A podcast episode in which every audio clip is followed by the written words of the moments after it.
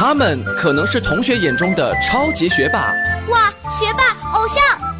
也许是老师眼中爱提问的调皮鬼，老师也不会，你还是去问问度娘吧。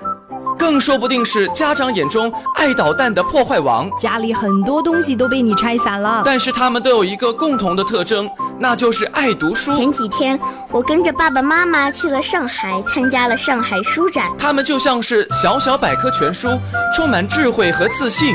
我觉得答案 C 有点不靠谱。河马既然叫河马，应该是会游泳的。河马比较笨重。我总觉得他是站在水里，而不是在水里游泳。何必去盲目崇拜那些影视明星？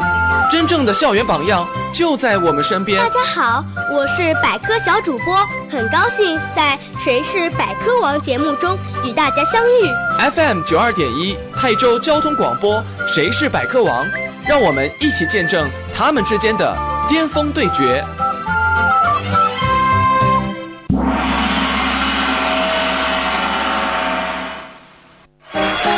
朋友、小朋友，你们好，欢迎收听 FM 九二点一泰州交通广播少儿益智类节目《谁是百科王》，我是主持人申吉。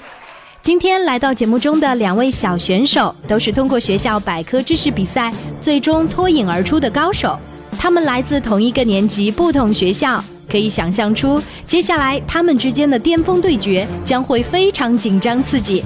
让我们掌声有请两位小选手闪亮登场。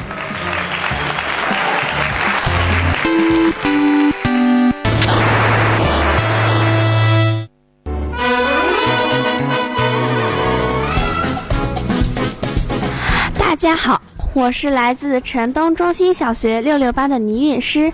我非常爱读书，最喜欢读的书是《苏菲的世界》，因为它是一本讲哲学的书。我有许多兴趣爱好，如画画、跳舞。这次我是抱着试一试的心态来的，不过我也非常希望获胜，请大家支持我，谢谢。大家好，我叫王建平，来自泰州实验学校六五班。我平时很喜欢读课外书，最喜欢读的就是科普故事。听说泰州交通广播举行“谁是百科王”活动，正是我大展身手的时候，所以我就来参加了。感谢各位的支持。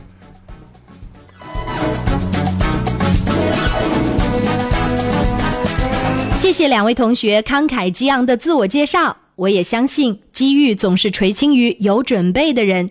接下来，请听比赛规则。FM 九二点一泰州交通广播《谁是百科王》比赛规则：谁是百科王比赛题库涉及动物、植物、天文、地理、历史、科技、音乐、体育、健康、国学等知识。主持人播读出比赛题目后，十秒钟内，比赛小选手必须将答案写在答题板上亮出，答对加一分，答错不加分。答完本场比赛所有题目，得分最高的小选手最终获得《谁是百科王》节目颁发的百科王称号获奖证书。如果比赛小选手得分相同，则继续加时赛，直到分出胜负为止。下面就让我们一起见证他们之间的巅峰对决。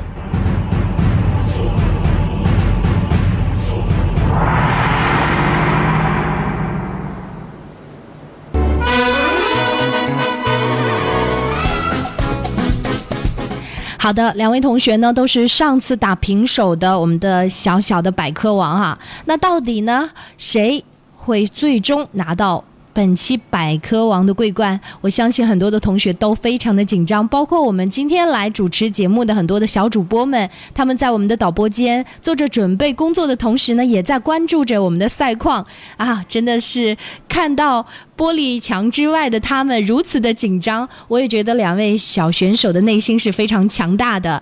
女运师经过了一周的调整，你是不是觉得今天来应战更加的有一种好像必胜的信心呢？对呀，我更加轻松了。嗯，更加轻松了啊！我感觉到我们的倪云是走过来的时候呢，也是觉得很开心的样子。那王建平呢？听说你们学校的老师已经跟你探讨过这个话题了，然后还祝你成功，是不是？是的，呃，这个已经在学校里面名声远扬之后，感觉是不是觉得在学校里很多人都朝你看呀？有校园明星的感觉了吗？暂时还还到那个程度。那我们在此呢，接下来的时间呢，就要跟各位来分享这个紧张的时刻。我们接下来第一道题目即将开始，我们也期待着两位选手能够。回答出好的成绩。我们这一次的赛制规则呢，做了一个小小调整哈，大家都听到了刚才的比赛规则了。我们接下来呢是交替答题，也就是说，接下来女生先来回答题目，然后下一道题呢就是男生来回答。最终我们的所有的题目都答完的时候，女生和男生这个比分看是打平手，我们有一个加时赛是抢答。如果说本来两个分数呢就不同，那我们的本场冠军就产生了。准备好了吗？准备好了。好了，请听题。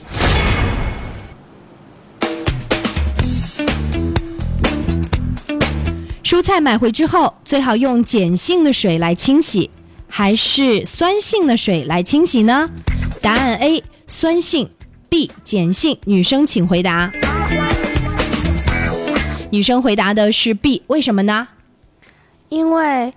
蔬菜应该是酸性的，所以用碱性来清洗，比较中和一下它里面的酸性吧。哦，原来是这样，也不知道你的这个推理对不对，但是呢，确实这是正确答案哈。因为有一些蔬菜呢受到了农药的污染非常严重，我们如果选择了这样的蔬菜，就会影响到身体健康。而放在稍微淡淡的这个碱水当中哈，就是稀碱水当中浸泡个几分钟，再用清水洗两遍，那农药基本上就被消除了。所以各位也是向我们普及一个健康知识啊，家里面要吃的蔬菜从菜场买回来的，我们不放心的话呢，就用带稍微碱性的这个水呢来泡一泡。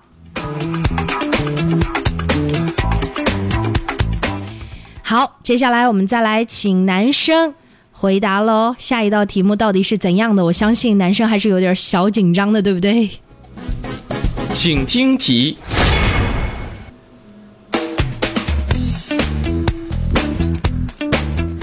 毛笔头是用什么做成的呢？A.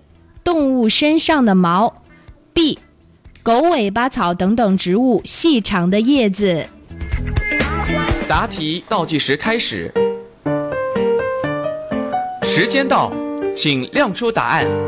好，男生回答的是 A。对，王建平，你是对这个毛笔是有研究是吧？是的，嗯，那一般是哪些动物身上的毛呢？像狼和羊之类的。啊，对，确实啊，观察非常仔细。写大字儿的时候呢，用的是羊毫笔，毫呢就是毛的意思哈。羊毫其实也都不是说。都是纯羊毛的，其实呢，你知道吗？卖的那个叫羊毫笔的，其实很多都是用兔毛制作的，这个是商家比较坑爹的原因哈。但是呢，确实是用动物身上的毛哈，比方说鹿毛、狐狸毛，嗯，那有一些书法家呢，他们会用比较特殊的毛来写，这样的话呢，写的会更好。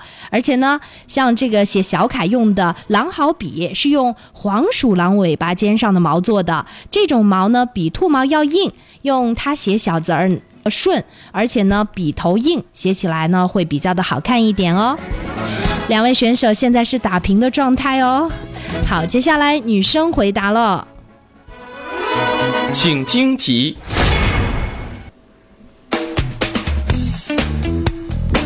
火车为什么必须在钢轨上行驶呢？A. 因为火车太重；B. 火车太长。答题倒计时开始，时间到，请亮出答案。好，我们的倪韵诗选择的是 B，啊，那倪韵诗，你有什么理由来说说吧？如果太，嗯，如果是因为太重的话，好像有点不靠谱。对，用这种呃自己的想象哈。好，那我们接下来的时间呢，我们就来公布正确答案。这道题的正确答案到底是什么呢？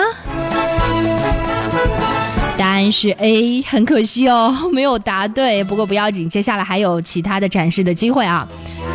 因为火车很重，如果在普通的路面上行驶，车轨呢就会陷进土里，开不起来。火车呢在钢轨上行驶，钢轨能够承受住火车的重量，而且呢钢轨呢它是铺在枕木和碎石上的。火车通过的时候呢，钢轨就把重量通过枕木和碎石分散到路基上，火车也就能顺利的行驶了。原因就是因为火车太重了。王建平，你是不是心中窃喜？倪允是答错一题，不过你也要紧张一点点哦，因为接下来这道题也并不容易哎。请听题：气象站的百叶箱是什么颜色呢？A. 绿色 B. 白色。答题倒计时开始，时间到，请亮出答案。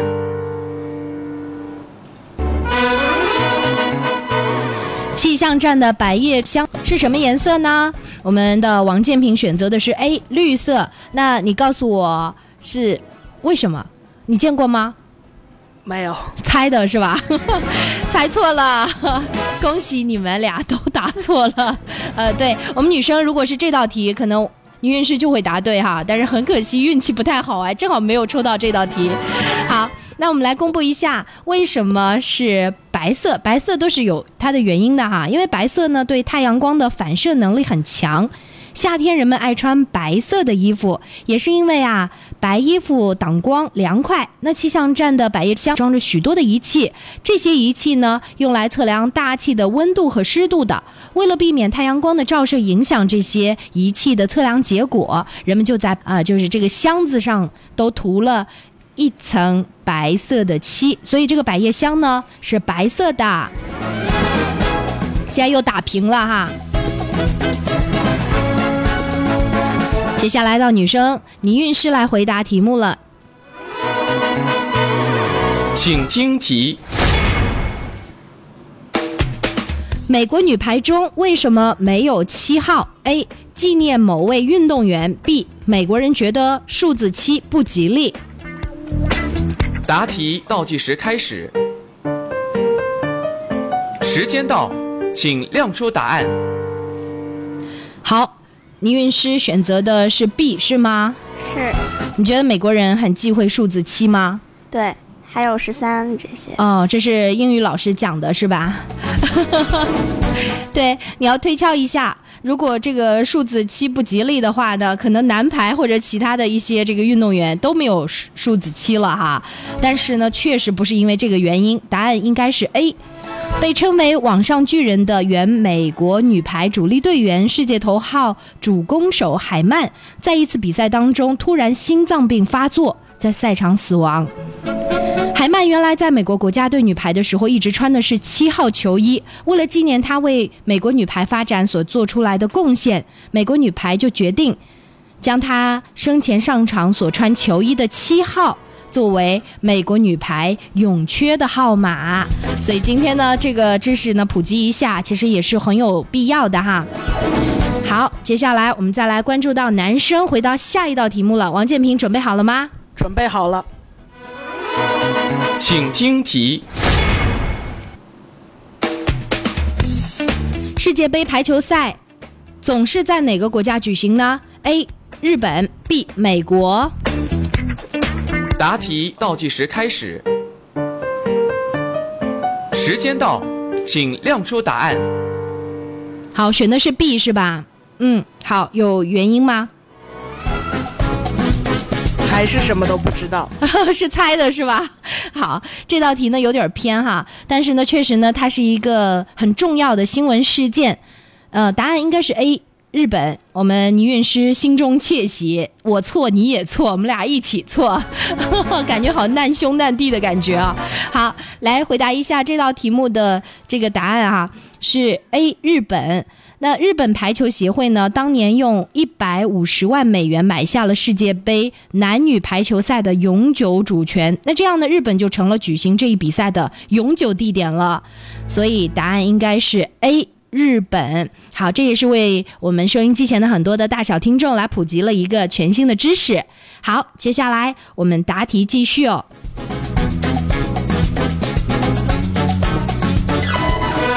请听题。世界上最热的地区是在哪里呢？A. 赤道 B. 沙漠。好，我们的答题倒计时倒计时开始，时间到，请亮出答案。好，呃，倪韵诗很坚决地举出了牌子 A，为什么？你觉得赤道很热是吗？因为赤道往外突出，太阳光照射的时间较长，所以比较热。嗯，好的，这是我们了解到的赤道。很多人呢都认为赤道呢是地球上最热的地方。其实你知道吗？最热的地方并不在赤道，哎，世界上许多地方，像非洲的撒哈拉大沙漠，还有我国的。一些沙漠地区啊，白天的最高温度都超过了四十五度，而赤道地区尽管太阳光照射很强，但是白天的气温很少超过三十五摄氏度的。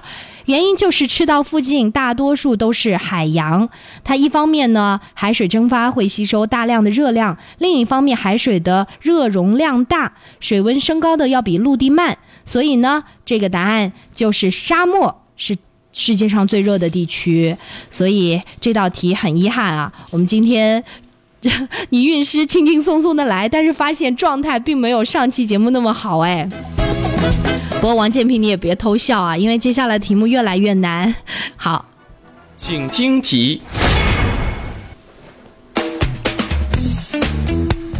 世界四大洋中面积最小的是什么呢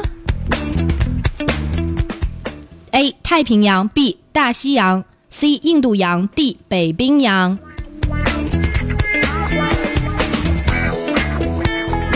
好可惜啊！如果这道题目是倪韵诗来作答就好了。对，也就是说，我们的王建平又一次答错。你们俩是算好了约好一起错吗？对，倪韵诗啊，偷偷的也选了一个答案是 D，是吧？对，这道题是你知道看书看来的，对不对？对，其实我们刚才公布的这四个答案，它们的大小呢，正好是这个按照顺序来排的。最大的就是太平洋，第二呢是大西洋，第三是印度洋，最小的是北冰洋。那世界四大洋当中，面积最小的，请各位记好了，就是北冰洋啦。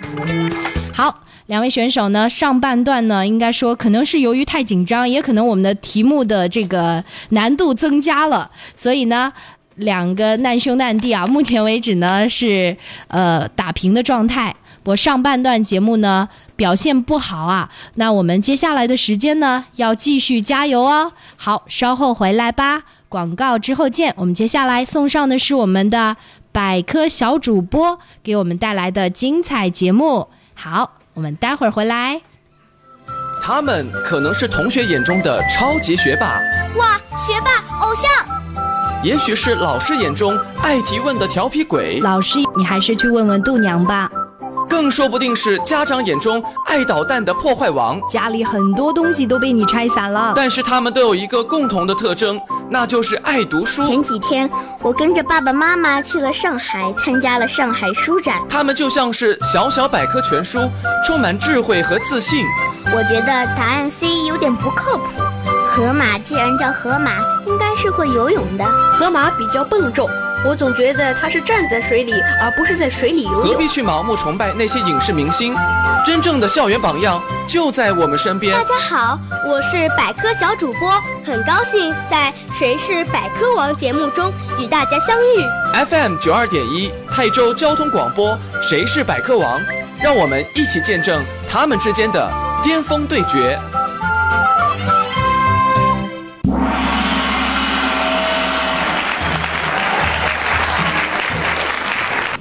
接下来，掌声有请我们今天的百科小主播们闪亮登场。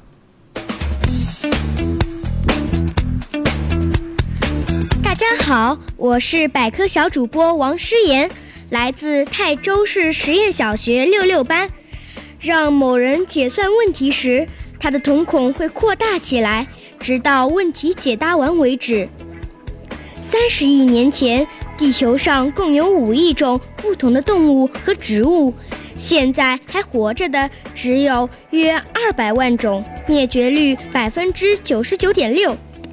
一千六百年来，灭绝了一百三十种动物，其中百分之七十五是人为的。我是百科小主播王诗妍，期待和您再次在电波中相遇。请继续收听泰州交通广播《谁是百科王》。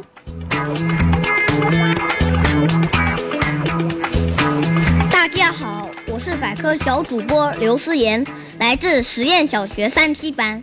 铁片薄到只有零点零零一毫米厚时，就会像玻璃一样透明。不知用这个制作成窗户怎么样？捏一点盐放入一杯水中，水面平面不仅不会升高，反而会降低些。早期的高尔夫球其实是一个塞满羽毛的皮带。我是百科小主播刘思妍，期待和您再次在电波中相遇。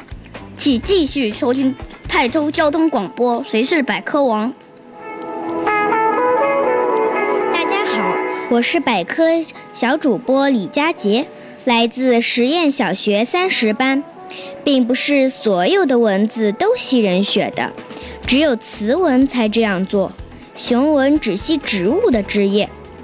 爱斯基摩人用电冰箱的目的是防止植物植物结冰。很多鸟类总把它生下来时第一个看到的活动物认作是它的妈妈。我是百科小主播李佳杰，期待和您再次在电波中相遇。请继续收听泰中交通广播《谁是百科王》。大家好，我是百科小主播王韵涵，来自实验学校二五班。在猫的一生中，大约三分之二的时间在睡觉，只有三分之一的时间是清醒的。这跟人类之花生命中的三分之一时间有来睡觉，有着明显的不同。在我们吸入的氧气之中，有五分之一的被脑细胞消耗的。我是百科小主播王韵涵，期待和您再次在电波中相遇。请继续收听泰州交通广播《谁是百科王》。大家好，我是百科小主播朱子木，来自实验学校一九班。海狮的胡子比耳朵还灵，能辨别几十海里外的声音。长颈鹿打架时，就只会把长颈摇来晃去，用它们瘦骨嶙峋的头部拍击对方。每一个人平均每年要消耗一吨的食物和饮料。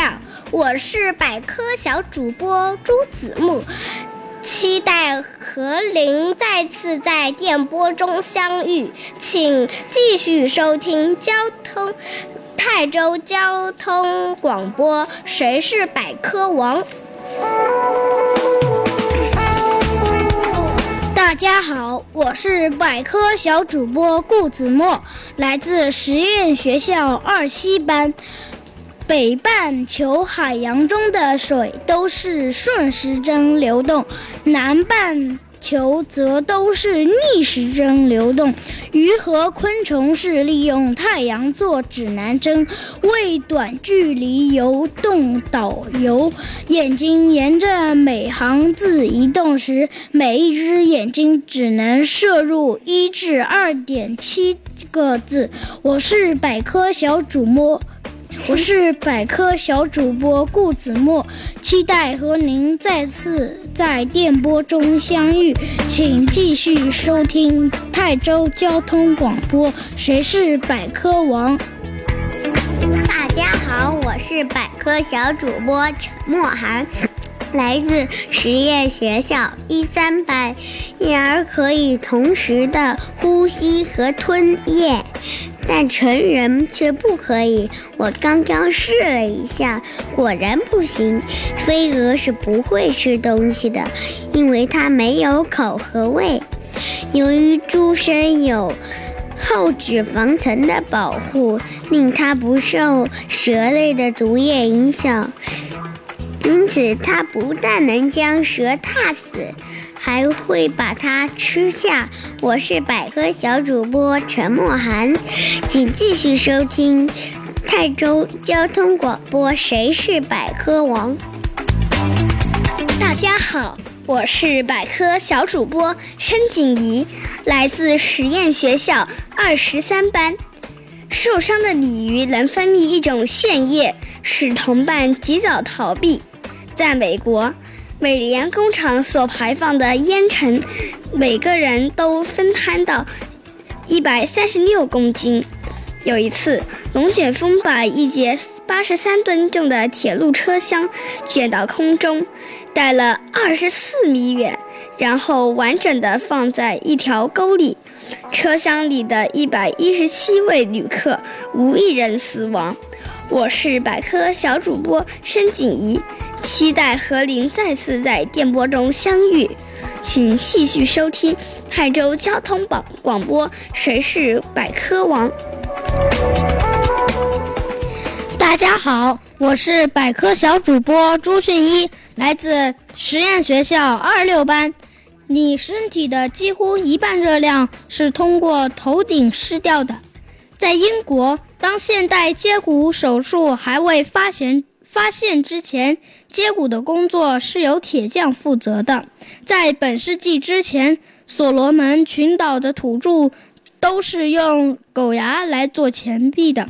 我是百科小主播朱迅一，期待和您再次在电波中相遇，请继续收听百泰州交通广播《谁是百科王》。大家好，我是百科小主播王亚峰，来自实验学校二十三班。一个人一天平均走两万步，一年要走七百万步。人活七十岁的话，加起来要走五亿步，即三十八万四千公里。这个数字正好是地球到月球的距离。我们所穿的衣服，每天把成千上万个气表皮气胞开掉。人们其实每二十七天就换掉，就换上一层新。我是百科小主播王亚峰，期待和您再次在电波中相遇。请继续收听泰州交通广播，《谁是百科王》。好的，感谢我们的百科小主播们精彩的表现，也期待着我们收音机前有更多的小听众踊跃的报名，加入到百科小主播的阵营。接下来是广告时间，广告之后精彩继续。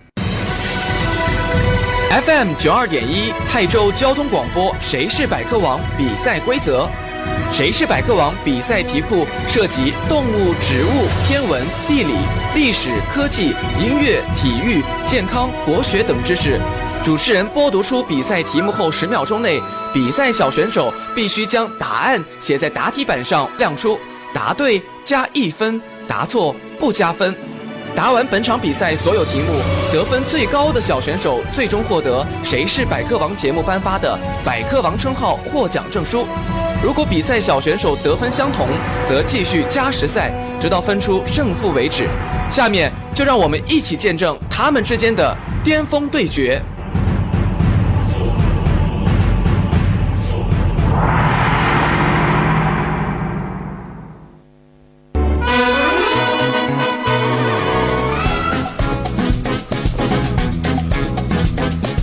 欢迎大家在广告之后继续回来，我们的《谁是百科王》，我是节目主持人申吉。今天的上半段节目的八道题目，我们的两位小选手打成了平手，应该说。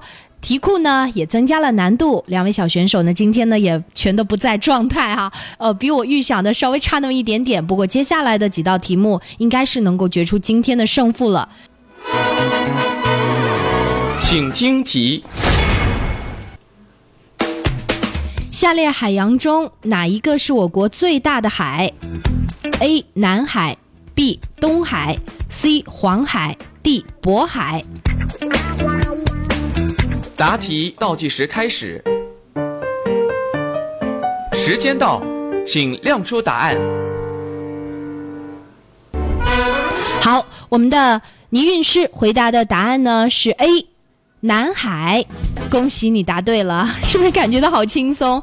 这道题想了一下哈，但是好像是有印象的，对吗？嗯，好，从东海往南穿过狭长的台湾海峡，就进入到澎湃汹涌的南海了。那应该说，南海呢是我国最深最大的海，也是仅次于珊瑚海和阿拉伯海的世界第三大陆源海了。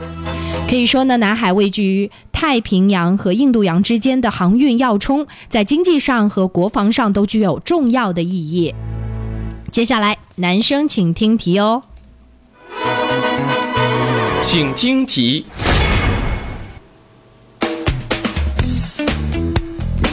按照年吞吐量算的话，世界上最大的港口是什么呢？A. 纽约港，B. 神户港，C. 鹿特丹港，D. 上海港。答题倒计时开始。时间到，请亮出答案。按照年吞吐量算，世界上最大的港口呢是荷兰的第二大城市鹿特丹，也就是当今世界上最大的鹿特丹港口了。所以这道题的答案呢，我们的王建平回答的是 A，纽约港，回答错误了。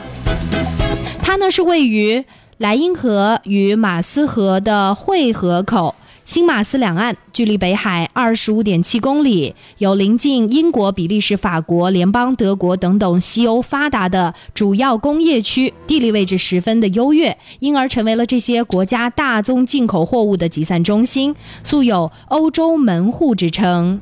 所以说呢，它按照吞吐量呢，最后评定为世界上最大的港口。所以王建平这道题回答错了，是不是输的心服口服？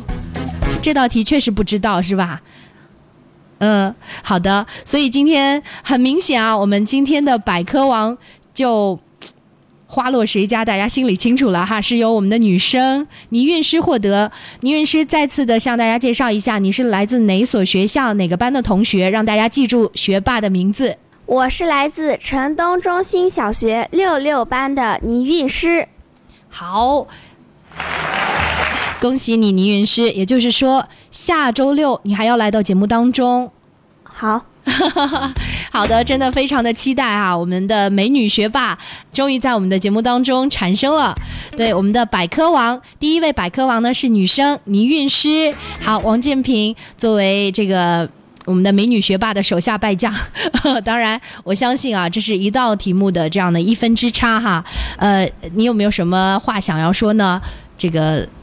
应该是离开的感言，可以说说祝福的话也可以啊，有点难过是吧？我也好难过哟。不过确实总是要选出一位的。上次其实两位打平手，我还是有点高兴，因为能够再次见到你们嘛。但是下一次呢，我们的你与其他学校的呃六年级的同学的挑战，我们也希望王建平到时候能够持续的来关注和收听，好吗？好的，好，祝两位同学学习进步。我相信呢，很多同学呢都期待着能够取得好成绩，我们也期待着有更多的学霸们走进我们的节目。好，我们下周同一时间再见了，拜拜。